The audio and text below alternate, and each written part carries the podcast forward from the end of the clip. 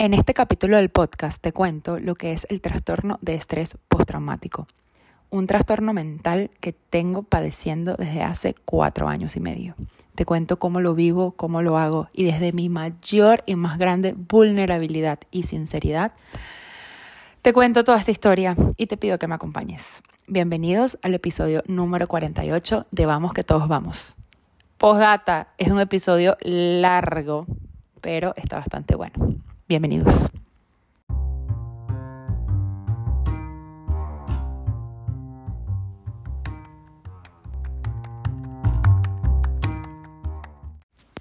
People, hello, ¿cómo están? ¿Cómo van? Desde donde sea que me estés escuchando, bienvenidos a Vamos, que todos vamos al episodio número 48. Yo soy Mafe y bueno, por supuesto, como siempre, una vez más, feliz de estar aquí. 48 episodios. Oh my God, es too much. Es lo máximo. Estoy demasiado contenta siempre de grabar un episodio nuevo y por fin un episodio con voz, con mi voz real. Yo les dije una vez que yo, o sea, casi Miren, de 48 episodios yo creo que han sido 5, cuando mucho, eh, episodios que he escuchado una vez más. Yo lo que grabo es lo que es y así quedó y así salió y bueno, eso es. Pero el episodio pasado lo escuché porque tengo una amiga que me, que me comentó y me dijo como que, Maffer, o sea, amiga, estabas dormida. o sea, sueno demasiado dormida pero no estaba dormida, era que no tenía, o sea, era que estaba súper ronca, porque bueno, yo soy una persona que cuando me emociono grito mucho y pierdo la voz. Entonces, bueno, tengo tenía dos episodios así y como que, bueno, ya, ya recuperamos. Pero no, o sea, quiero decir públicamente que yo no estaba dormida, era que no tenía voz. Pero bueno, nada. Este, aquí estamos con vos, aquí estamos, este, para, para contarles cosas interesantes y bueno, para, para conversar un rato los invito a que se tomen un cafecito, a que se tomen un tecito un vinito o lo que sea que te guste. Ponte cómodo y, y bueno, vamos a, a chacharear como, como a mí me gusta. Eh, a mí me encanta que, que mis episodios son, son demasiado como, como, como lo que estoy viviendo, lo que estoy sintiendo o lo que estoy pasando. Yo siempre les he dicho que, que bueno, eso, que la finalidad de este podcast es contarles mis experiencias para que, bueno, para que a ti te sirvan de, de, de, quizás te sientas identificado, quizás se lo puedas compartir a alguien que lo necesite escuchar o para chismear, simplemente para chismear, para que sepas más de mi vida, porque, ajá, yo, yo siempre les he dicho, no lo he vivido todo, pero sí he vivido mucho.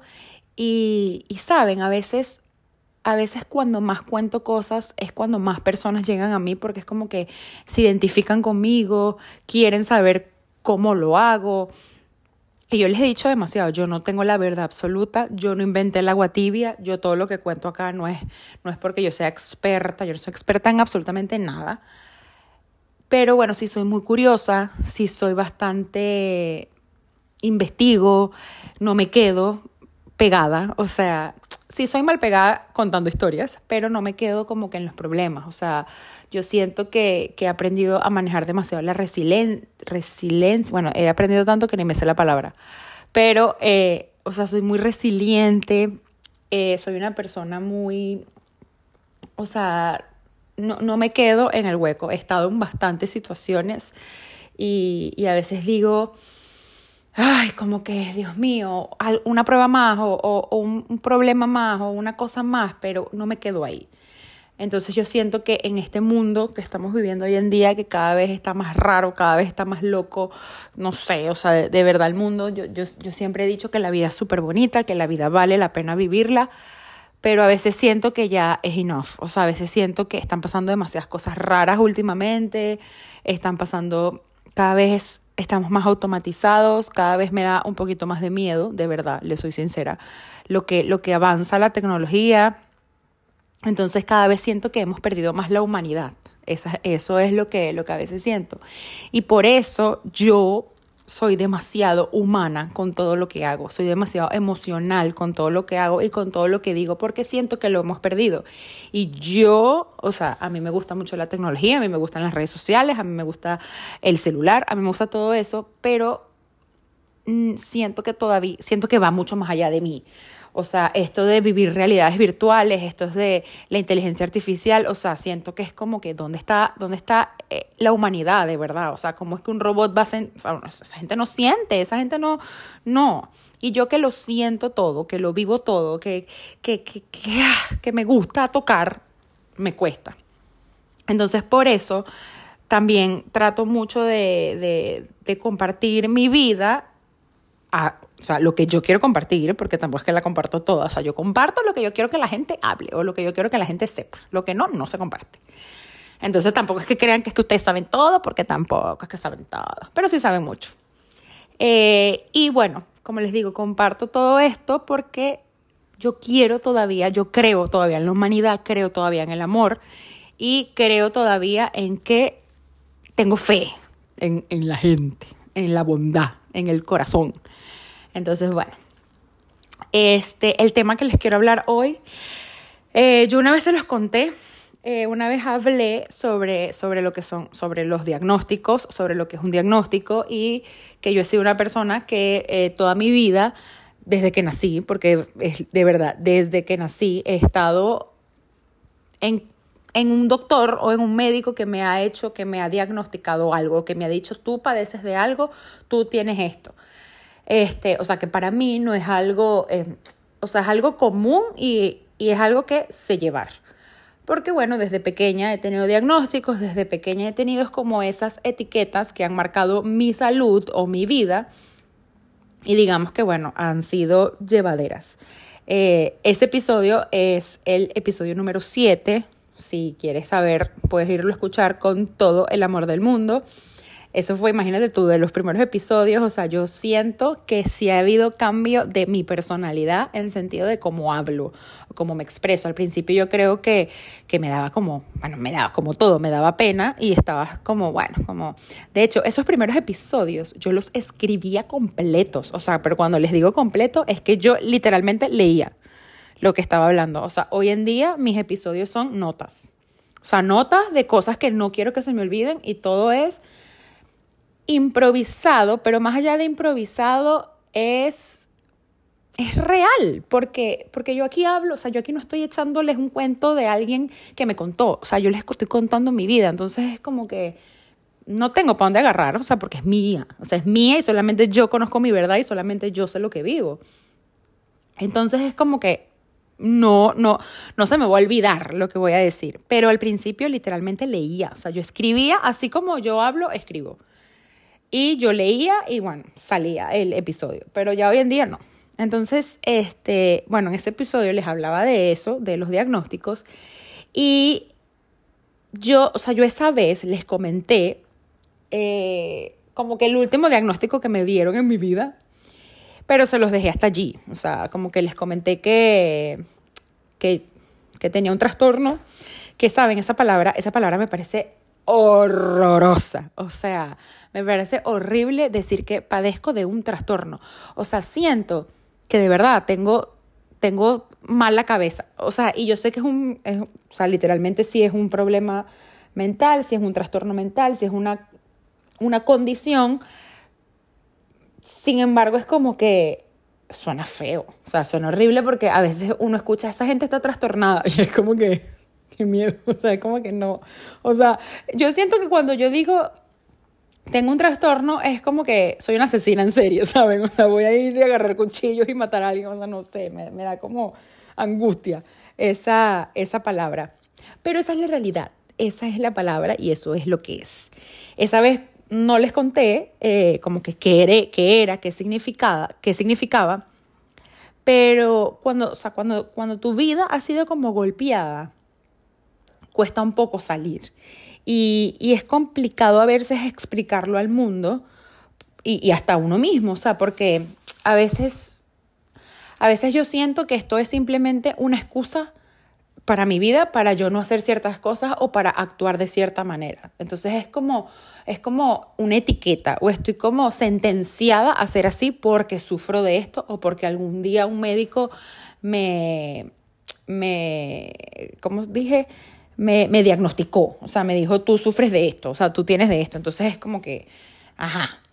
Pero yo, yo dije como que esa vez que ese, episodio número 7 fue, habrá sido, no sé, hace como un año, algo así. Este, yo, yo como que lo conté y tal, pero sentía que no estaba preparada para, para contar lo que de verdad es. Y hoy en día yo siento que, que, bueno, que sí, que sí estoy controlada, que sí lo tengo controlado, que sí lo puedo llevar un poquito más, pero me, me di cuenta hace unos días que no estoy curada. Y lo hablaba con el psiquiatra y la psicóloga y la terapia. Ustedes saben que yo 100% terapia, 100% psicóloga, 100% psiquiatra, todo lo que yo necesite yo lo voy a buscar. No soy adicta, no es que estoy semanalmente pegada con el psicólogo, no. O sea, es bastante, cada vez es menos, cada vez me conozco más, cada vez tengo más herramientas. Después que estudié coaching, también, o sea, aprendí muchísimo y como que he llevado mucho, mucho, mucho más fácil las cosas, pero soy pro terapia 100%. Lo he dicho siempre. Todo el mundo debería ir a terapia y eso no se discute. Entonces, este, me di cuenta que todavía tengo episodios de esto. Y mi ansiedad va muy, muy ligada a esto. ¿Y qué es esto? O sea, lo que yo les quiero hablar es de el trastorno de estrés postraumático. Eh, hace, hace unos días yo siempre les he dicho que yo le tengo miedo, pavor, pánico, miedo mal a febrero, al mes de febrero.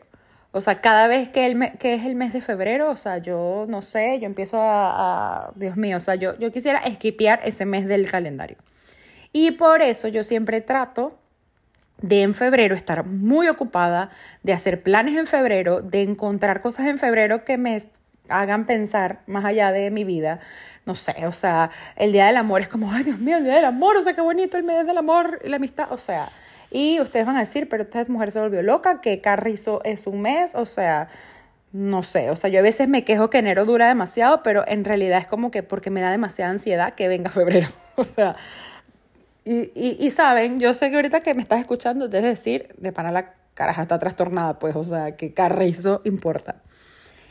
Y es porque en febrero, hace cinco años, a mí me diagnosticaron cáncer.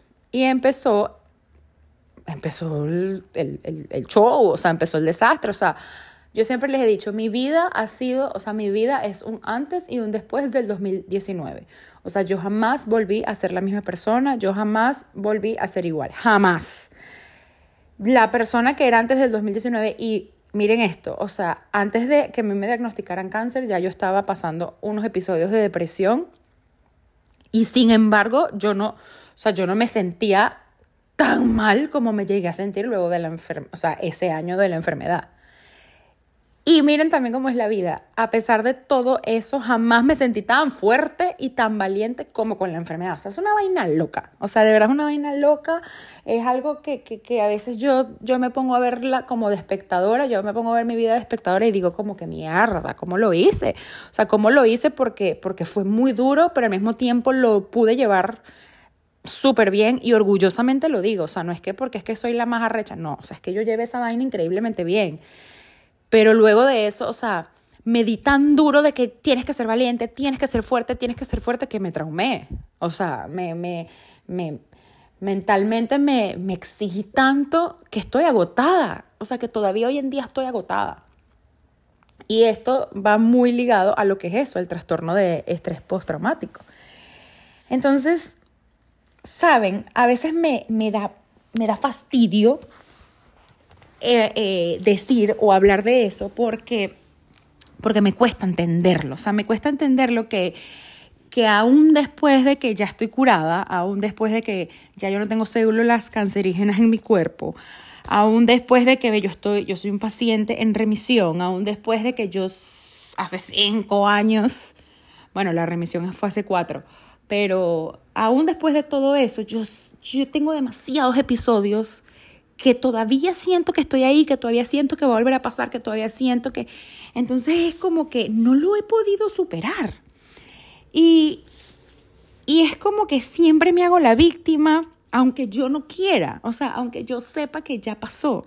Es un ciclo vicioso que se repite y que se repite y son como que patrones que sigues y que tú no, o sea, que yo no me doy cuenta. Es como, es como natural, o sea, son como etiquetas a cómo actuamos o, a cómo respondemos a cierta situación. Entonces es como, eso es una condición que, se desencadenó luego de, es algo que, que, vino luego de, no lo consideran una enfermedad como tal, eh, pero, pero al final es un trastorno mental que, que, vi, que vino a través de eso, o sea, que quedó, es como una secuela.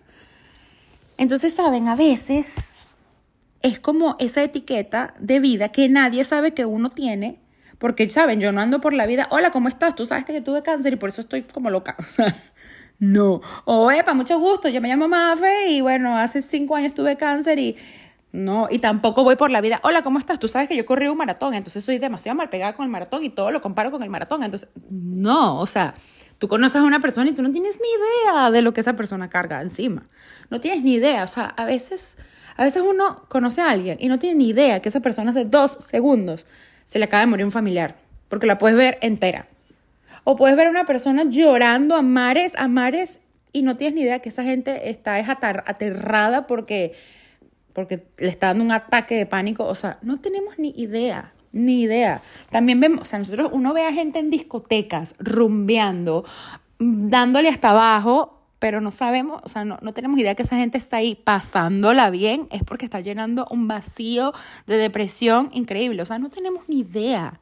No sabemos qué está cargando la otra persona, o sea, no sabemos.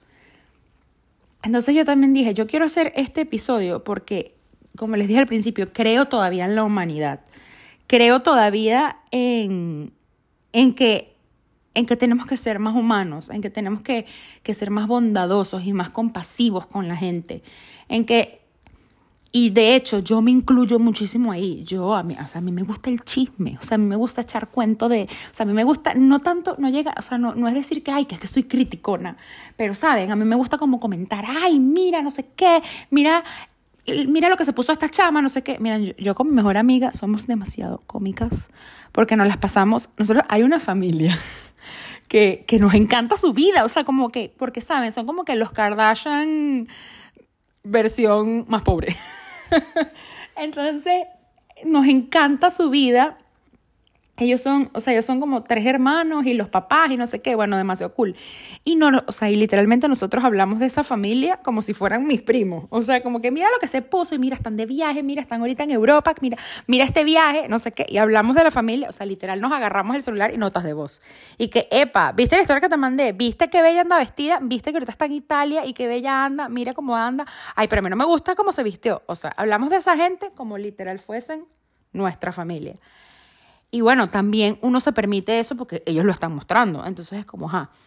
Pero a veces, no, o sea, a veces uno se pasa. A veces uno se pasa de la raya. Y es como que, coño, no sabemos también por qué esa gente es así, no sabemos qué están pasando. O sea, ellos al final, ellos trabajan de redes sociales todos.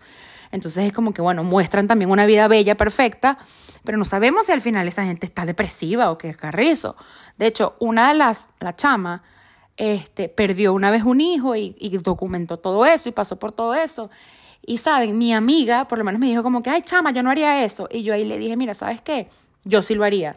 Porque esa para mí, María Fernanda, es mi manera de drenar, es mi manera de soltar, es mi manera de decirme apoyada. Quizás para mi amiga no lo es y por eso ya no lo, no lo haría. Entonces es como que, coño, ponernos ese, esas manos en el corazón antes de lanzar veneno. Y que, ojo, esto es también entre mi amiga y yo. Yo sería incapaz, eso sí se los digo, incapaz de irle a escribir a alguien, ay, pero tú, tú no deberías poner eso. O sea, cero. O sea, la gente puede hacer con su Instagram lo que se le venga en gana. O sea, jamás criticaré eso, jamás. Hay cosas que por supuesto no comparto porque yo tampoco tengo que, o sea, yo tampoco tengo por qué compartir lo que todo el mundo comparte. O sea, quiero decir, hay cosas de la gente que a mí no me gustan o que yo no haría, pero no por eso yo voy a tener la, la, o sea, la cara de irle a decir, no pongas eso, pero ¿por qué? Si esa es su vida. O sea, cada quien haga, hace con su vida un pito y yo hago con mi vida lo que yo quiera. O sea, jamás iría a, a criticar a alguien para nada, para nada. Por supuesto que hay ciertas personas que uno le tiene extremadamente confianza y yo sí soy extremadamente sincera.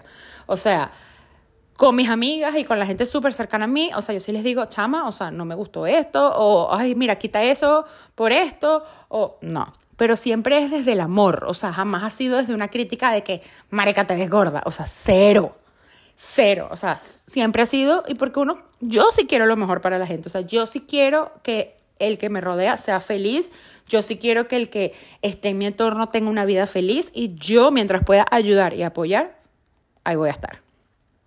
No tengo ni idea de, o sea, les eché 500 cuentos en, no sé. Pero bueno, el punto es eso, o sea, que yo dije, yo, o sea, yo quiero compartir esto porque la gente no anda con un cartel en la frente diciendo, mira, yo estoy arrastrando esto, yo tengo esto, o sea, no. Y eh, como les dije, yo, a mí a veces me daba hasta pena hablar de esto porque también me da miedo de cómo vaya a actuar la gente. O sea, ya, ya digamos que ahorita contándolo, hoy, hoy me siento bien, hoy me siento lista y la semana pasada que dije que quería hablar de este episodio, dije, estoy lista para hablarlo. Pero digamos hace un año, dos años, tres años, no sé, me daba miedo de cómo pudiera actuar la gente. Porque me daba miedo que me dijeran como que, ay, ya chica, pero supéralo. O como que, ay, no, mija, otra vez tú con el mismo cuento. No. Porque como sé que soy un poquito mal pegada con las historias, este, me daba miedo. O sea, me daba miedo y, sí, y me puse como defensa, no, no, no lo hables. Y es porque, y también porque es que yo no tengo por qué contarlo. O sea, ya yo lo estoy contando porque me siento bien hablando de esto, porque es mi manera también de irme quitando cargas y porque ya no me afecta lo que diga la gente. No me interesa. O sea, me importa un pepino. O sea, todo lo que venga negativo, o sea, tengo un, miren, tengo una coraza inmensa que que, no se le imaginan. Y todo lo positivo, ese corazón está bien abierto para esto. Pero entonces, este, por, o sea, por mucho tiempo no quise hablarlo porque también hasta yo misma estaba, estaba cansada de, de tener, de tener a veces, o sea, de que todo, de que, de que mis, mis conductas tengan una, una explicación. O sea, a veces es como que, ay Dios mío, es que yo soy así porque tengo trauma de estrés postraumático. O sea, aparte que trastorno de estrés postraumático, me parece una cosa larguísima. Y también me parece que ahora cuando uno tiene algo, es que eso es estrés. Ay, es que eso es estrés. Ahora todo es estrés. Entonces es como que, Dios mío. Pero en realidad sí. O sea, en realidad sí es así. O sea, a veces yo me pongo después, después que salgo, digamos, del hueco de, o, del, o del círculo vicioso, digo como que berro, es que sí, o sea, es que sí es por eso. Entonces por eso también dije, lo, lo voy a contar, porque es fuerte, porque cansa, porque yo no quisiera en algunos momentos de mi vida actuar así, pero como les digo, se me sale ya natural, o sea, me sale natural ser así. Y porque lamentablemente hay muchas situaciones en tu vida que te marcan para siempre, para siempre aunque, aunque venga, o sea, aunque vayas a terapia con Dios, te va, cuesta, cuesta mucho soltarlo, cuesta mucho olvidarlo. Y, y, yo siento que yo no lo voy a olvidar.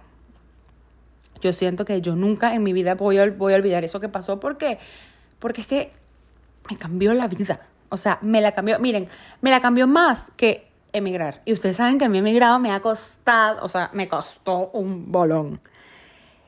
Pero al final siempre he visto la, migración como algo positivo. O sea, ya yo le, yo, le agarré amor a, a migrar y aunque sé que migrar me quitó muchas cosas, es muchísimo más lo positivo y lo veo bien. Pero el cáncer, el cangrejo, el bendito cangrejo, todavía hoy, cinco años después, me duele. Me duele muchísimo y no, no me cuesta hablarlo, no me cuesta contarlo, pero todavía lo hago con dolor, todavía lo hago con, rabia, todavía lo hago con tristeza. Y es por esto mismo. es por este mismo trastorno de estrés postraumático y es por eso que me da miedo febrero y es por eso que me acuerdo de febrero y, y, y saben, es por eso que dije, ok, lo voy a contar. Tengo 24 minutos hablando del trauma de estrés, de bla, bla, perdón, del trastorno de estrés postraumático y ni siquiera les he dicho qué es.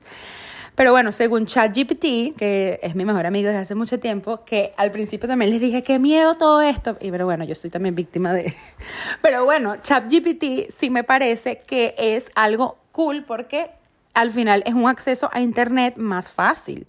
O sea, tú como que le preguntas y te contesta y listo. Es como un Google más friendly.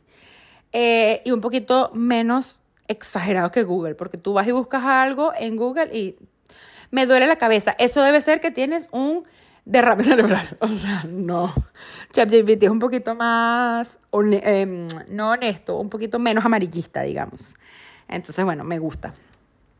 Entonces, nada, según ChatGPT, es un trastorno mental que puede desarrollarse después de experimentar un evento traumático.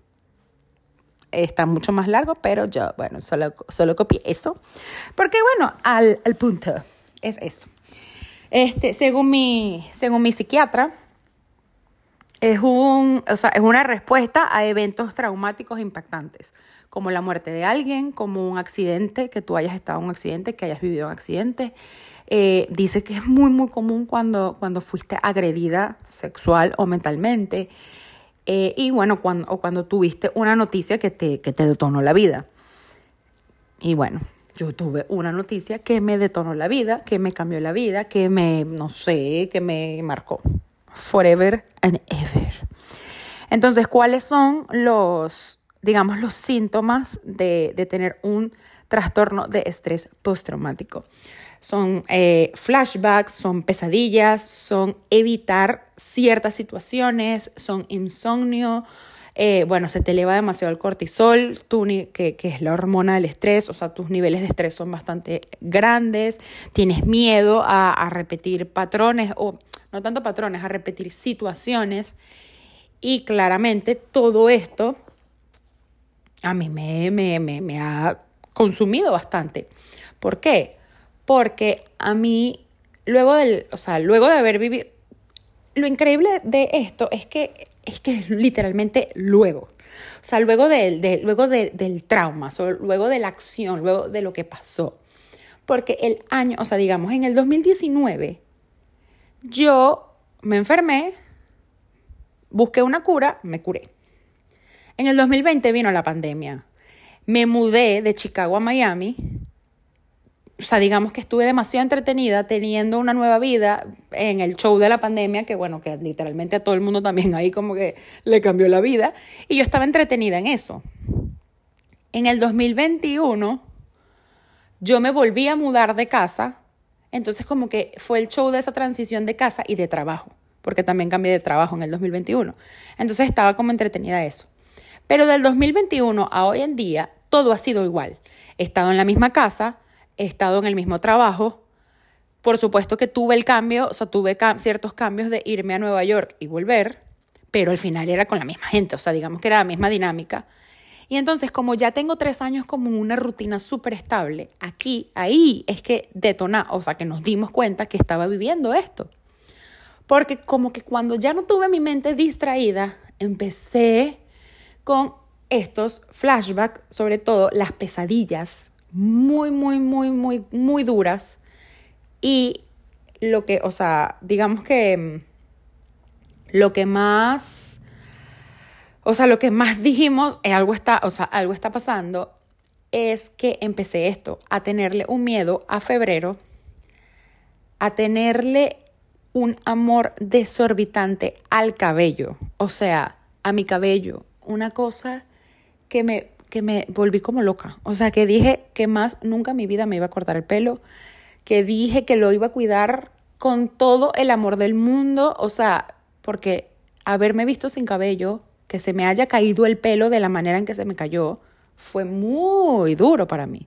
Fue muy duro. Y hoy en día yo sí digo, es verdad, es pelo, eso crece, no pasa nada, pero haber sentido ese dolor fue demasiado heavy, fue demasiado fuerte para mí, para mi corazón fue demasiado duro. O sea, aparte que cuando eso empezó a pasar, yo estaba sola y yo me arranqué el pelo, yo misma me arranqué el pelo porque de la desesperación que se me estaba cayendo, hubo un día que yo agarré un cepillo y me empecé a peinar y se me venían los, los tarros de pelo y yo me daba durísimo, o sea, cuando le estoy diciendo que me da durísimo, o sea, fue como, fue como con ira, como con rabia, como, y bueno, me, me destrocé el cuero cabelludo y como que haber vivido eso, o sea, yo ahorita lo cuento y a veces digo como que, ¿cómo, cómo me dolió tanto ese, ese momento? Pero es que una cosa es que tú digas, ay, voy a ir a cortarme el pelo porque quiero tener el pelo muy corto. It's okay, tú lo estás decidiendo. Pero otra es que esté pasando algo que haga que eso pase. O sea, yo no decidí estar ahí. Yo no decidí enfermarme, yo no decidí estar mal, yo no decidí ir a una quimioterapia. Entonces, cuando es algo que te pasó, entonces es como, ay, no, Ahora, ah, no, yo me quiero ir a cortar el pelo y ponerme calva, bueno, it's okay, no pasa nada, lo que tú quieras. Pero entonces eso me empezó a dar mucho miedo tener que ir al médico, que por supuesto que lo, lo defiendo, jamás he faltado a una consulta y jamás faltaré, no. Y le digo a todo el mundo, ve al médico, ve a hacerte, sí, pero voy con miedo. Voy con mucho miedo porque cada vez que entro a una consulta, lo que siento es que me van a decir que estoy enferma. Porque como yo nunca me sentí mal antes de, siempre he sentido que sigo enferma. También, em, yo, yo creo que se los dije una vez, uno de los dolores más, más, más fuertes de todo mi tratamiento fue corriendo. Y a mí me dijeron que no podía correr más. Y lo primero que me dijeron fue, no puedes hacer distancias largas. Luego que, luego que me dan de alta me dijeron que pues, puedes correr, pero no distancias largas. Y a la niña se le metió en la cabeza hacer un maratón y hacer maratones. Porque ahorita, hoy, 2024, quiero hacer otro maratón. En el 2023 hice Chicago y este año, si Dios quiere, y Dios siempre quiere, quiero hacer el maratón de Nueva York. El año que viene ya veremos cuál hacemos. Y eso es algo que que ya hoy en día mi doctor me dice como que, bueno, hazlo porque no te ha pasado nada, pero no es recomendable para mí por lo que pasó, por cómo está todavía mi, mi, mi útero, o sea, el correr y más distancias largas y más a mi ritmo, que digamos es no tan rápido, es mucho impacto para el útero. Y yo le sigo dando pela y yo le sigo dando y porque bueno, todo ha estado bien, pero cada vez que salgo a correr, tengo miedo. Y no es miedo de que sea lenta o rápida, es miedo de que vaya a venir un dolor. Miren, yo tengo dos años, en junio cumplo dos años exactos de que volví a correr. Y yo no les puedo decir que haya habido un día en que yo no salga con miedo. Todos los días que yo me pongo los zapatos de correr, tengo miedo. Todos de que me vaya a doler.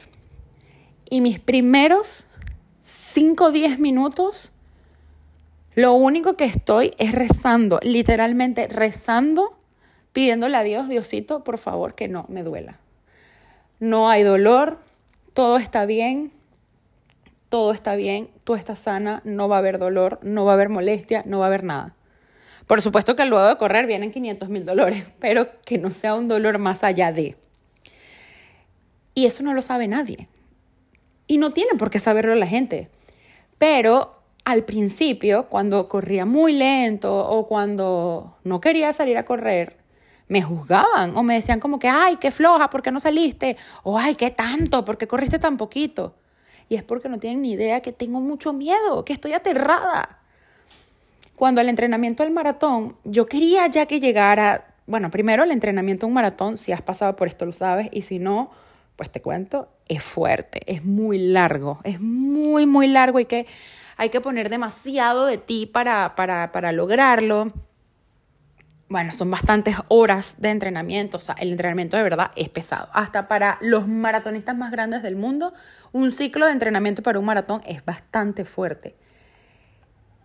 Y yo quería que se acabara, más allá de porque estaba cansada, más allá de porque estaba ansiosa, de que ya quería que fuese el día del maratón, era porque estaba cansada de tener miedo. Pero uno es tan masoquista que yo quiero volver a vivirlo. Y también porque para mí el entrenar para un maratón es estar entretenida en otra cosa que no sea este show que les estoy contando. Porque les dije, mientras estoy entretenida no me acuerdo. Mientras estoy pensando en otra cosa no me acuerdo. Entonces por eso a veces les digo que, que es un ciclo vicioso, un círculo vicioso que se repite y se repite y que yo quiero escapar de allí. O sea, es más, una de las cosas por las que les estoy contando hoy con lujo de detalles es porque literalmente quiero salir, o sea, estoy mamada de estar ahí, o sea, y estoy a veces cansada de que me pase algo y que yo tenga en mi cabeza, es que yo tengo trastorno de estrés postraumático, coño, no, sal, sal, sal de ahí. Entonces, bueno, por eso es que dije, bueno, también lo quiero contar, a ver si empiezo a soltar esto. Eh, y, y es eso, o sea, tengo todavía mucho miedo de, de, de, que me vuelva a enfermar, de que se me vuelva a caer el pelo, de tener que ir a un médico, de yo en el tratamiento, una cuando hice radioterapia, yo fui 33 días seguidos al médico.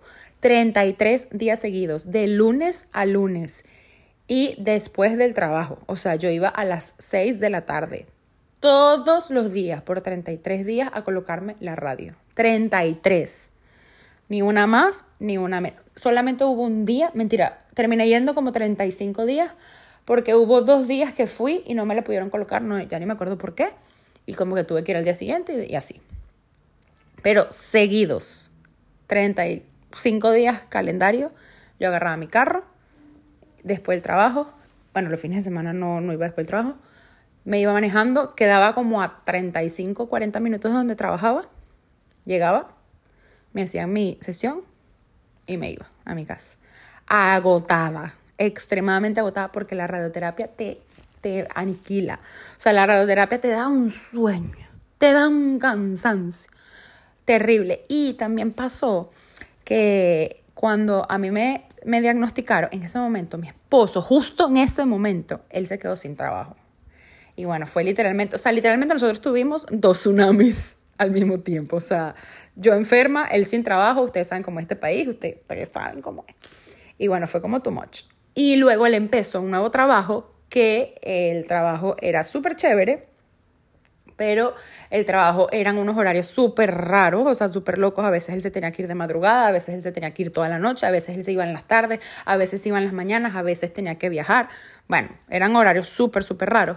Entonces como que no coincide, o sea, era bastante difícil que él me acompañara a mí. Y también yo lo quería proteger a él. Y más allá de pensar en mamá gallina, era como que yo, yo necesitaba que él estuviese fuerte para poder estar fuerte para mí, porque yo necesitaba su fuerza.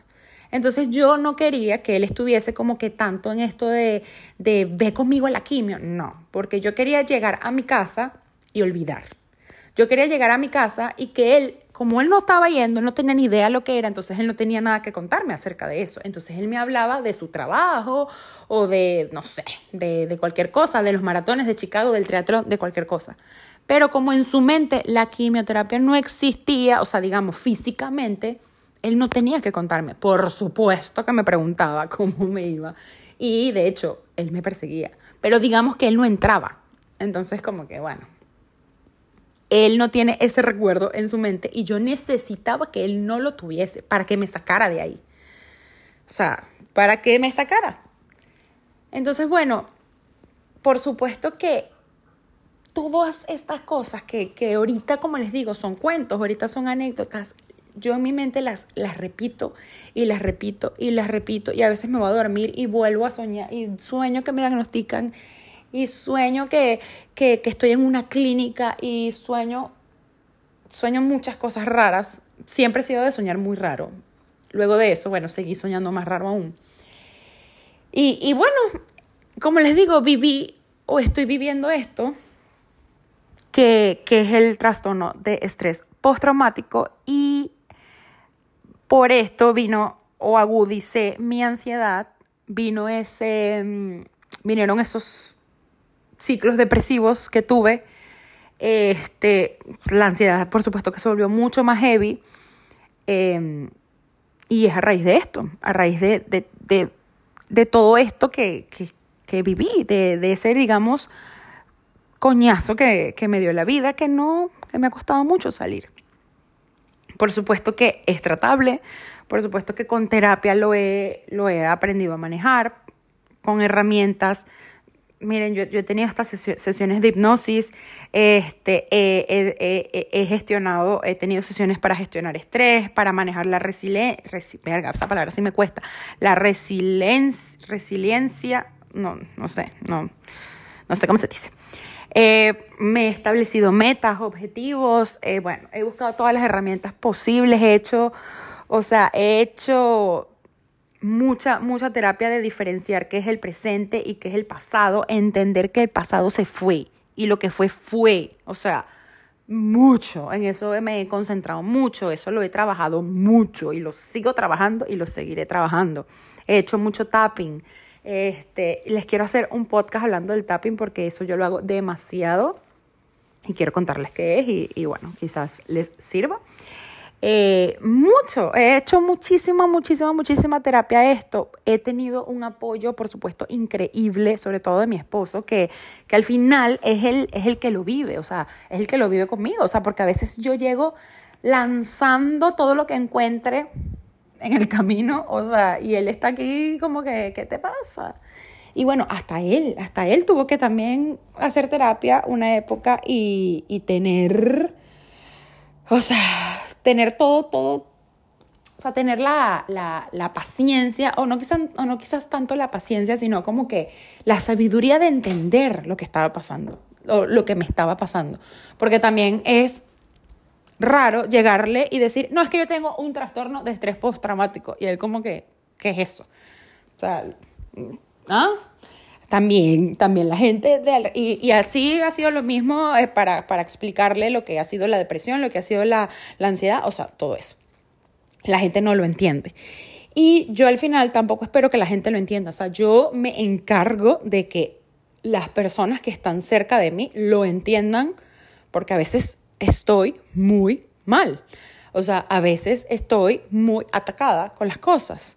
O sea, a veces estoy, miren, hace unos días, eh, hace, hace varios días nos hicimos exámenes de rutina, los dos, porque por supuesto luego de esto yo no baja al médico. Y a mi esposo le salió un valor alterado. Y a mí, a mí se me cayó el mundo ese día.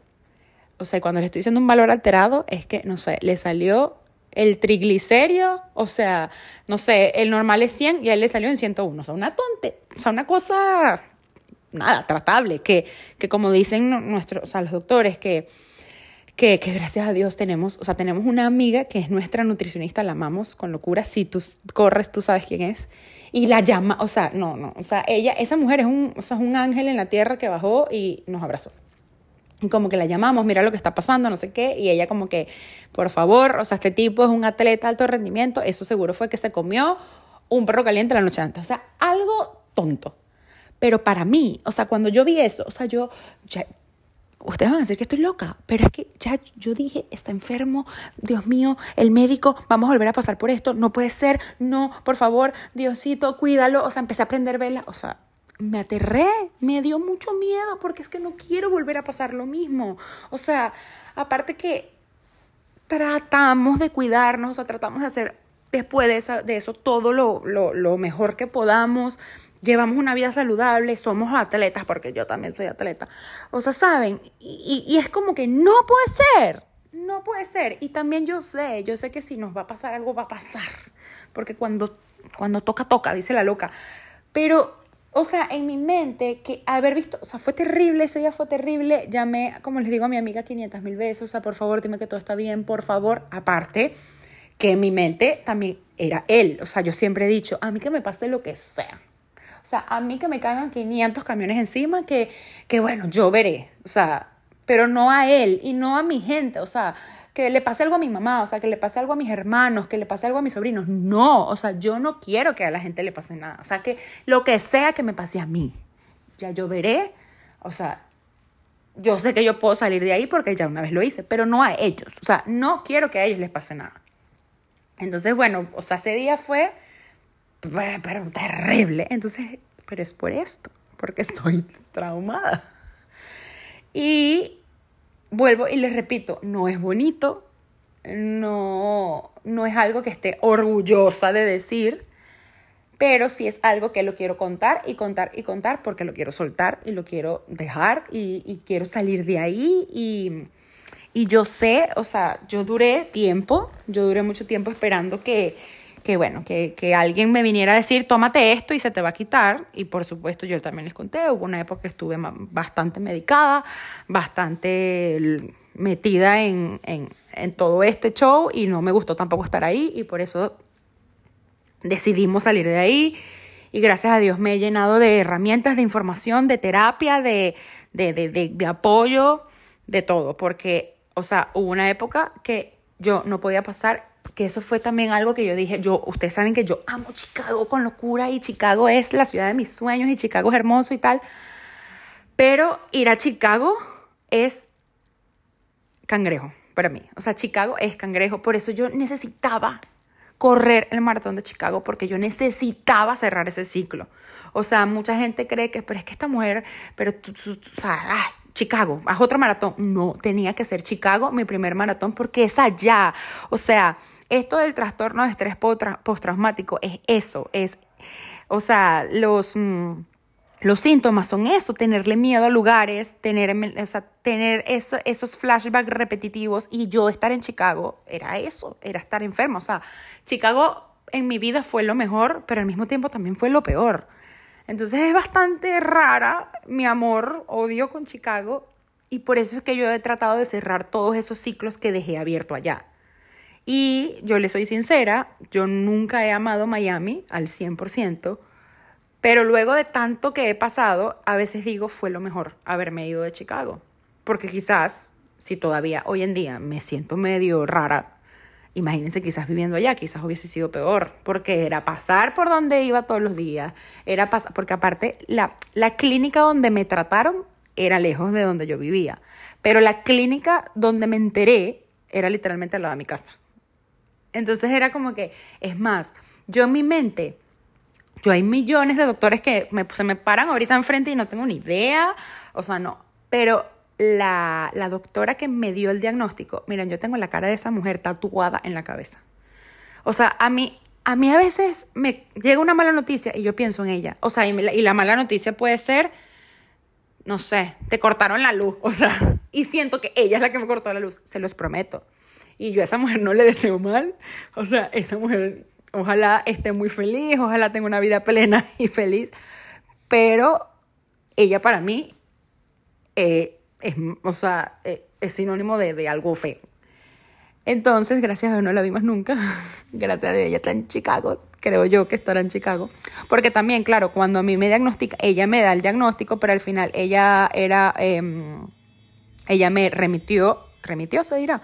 O bueno, ella pasó todo mi caso a el departamento de oncología y bueno, ya yo ahí me fui al, digamos, a otro hospital y ya, ya yo no la vi más nunca. De hecho, ella me dijo muchísimas cosas que al final ni siquiera las hicimos. ¿Qué está pasando afuera? Dios mío, se activaron todas las alarmas de aquí.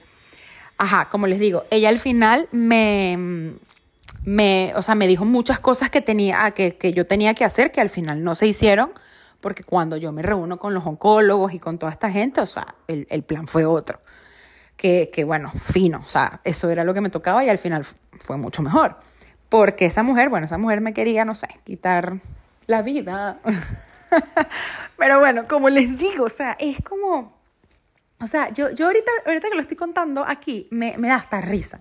O sea, me da hasta risa porque qué cómico, o sea, qué increíble ay, qué increíble que algo te pueda marcar tanto la vida, qué increíble que algo te pueda, te pueda etiquetar, porque a veces yo digo, a raíz de eso es que, es que soy como soy, a raíz de eso es que soy tan emocional, a raíz de eso es que le agarré tanto valor a todo, o sea, a una taza de café, a un amanecer, a, a lo sencillo, a lo tonto, o sea, a raíz de ese trauma, digamos, o sea, yo y, todavía hay olores y todavía hay cosas que me transportan a ese lugar. Y cuando es 18 de febrero, yo ese día estoy destruida. O sea, yo ese día tengo que escribir, yo ese día tengo que... Bueno, este año me tocó... Este año tocó domingo y corrí y salí a correr y como que solté todo ahí. O sea, pero para mí ese día es un coñazo, o sea, para mí ese día es como que es el día de la mala noticia, o sea, ese día es terrible para mí, y terrible, y me voy a, y, saben, o sea, a veces hasta, hasta mí mismo, hasta Oscar, mi esposo, me dice como que, bueno, ya, pero ese día no sé, drogate, y te duermes, y no piensas, o sea, pero como que no, porque, porque también es eso, también yo necesito yo necesito cerrar el ciclo, mejorarlo, trabajarlo, no, no, no ponerle una curita de embuste, porque es que no, es, al final después va a venir y después es que por supuesto viene la ansiedad, la depresión, los ataques de pánico y todo eso.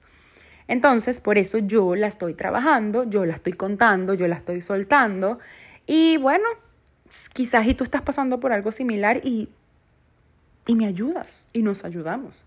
Y si no, pues bueno, como siempre, me, me estás ayudando a soltar esta carga, me estás ayudando a drenar eh, me estás ayudando a, a canalizar mi miedo de otro lugar.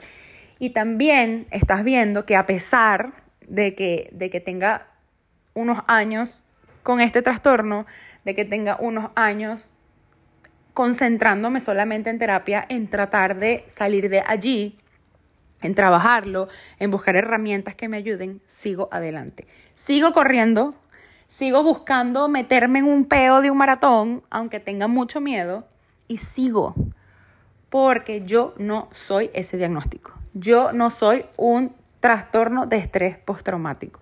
Yo no soy un cangrejo y yo no soy lo que me pasó. Yo soy lo que soy hoy, lo que decido ser hoy, la felicidad que decido buscar todos los días, porque al final la felicidad no es la llegada. Al la felicidad no es algo que se, que, a donde quieres llegar. La felicidad es algo de todos los días que cuando lleguemos vamos a celebrar, por supuesto. Pero yo todos los días decido salir de aquí, yo todos los días decido no, no ser esto y yo todos los días de mi vida, aunque esté triste, aunque no tengas ganas, aunque siempre hay un momentito del día que digo no. Em, aquí rapidito, antes ya, ya se me acaba el tiempo. Primero, o sea, este episodio está largo, caballero, pero bueno, necesitaba contarlo. Eh, yo ayer en la mañana estuve muy triste, estuve muy mal, estuve muy, muy ansiosa, estuve llorando mucho y me lo permití. Y dije, no pasa nada. Y dije, it's okay. Y después me fui a trabajar y después me concentré con otras cosas. Y bueno, ya en la noche estaba muerta de la risa. Porque también me permito eso. Me permito estar así, pero no me permito quedar así. O sea, no era que hoy también me iba a despertar triste. No. Ya hoy dije, no, señor. Usted se para, usted va a correr. Siempre hay un ángel, siempre hay alguien, siempre está alguien que te llama y te dice, vámonos a correr, siempre está alguien que te quiere, siempre, siempre hay algo por lo que vale la pena. Y lo que hoy también vale muchísimo la pena para mí es que hayas llegado hasta este minuto del podcast. O sea, creo que este ha sido mi podcast más largo, no lo sé, pero creo que sí. Pero gracias, gracias por estar, gracias por escuchar, gracias por dejarme soltar, gracias por acompañarme en esto y bueno, nos seguimos escuchando, nos seguimos viendo, te quiero, te abrazo, te adoro y nos vemos en el próximo episodio.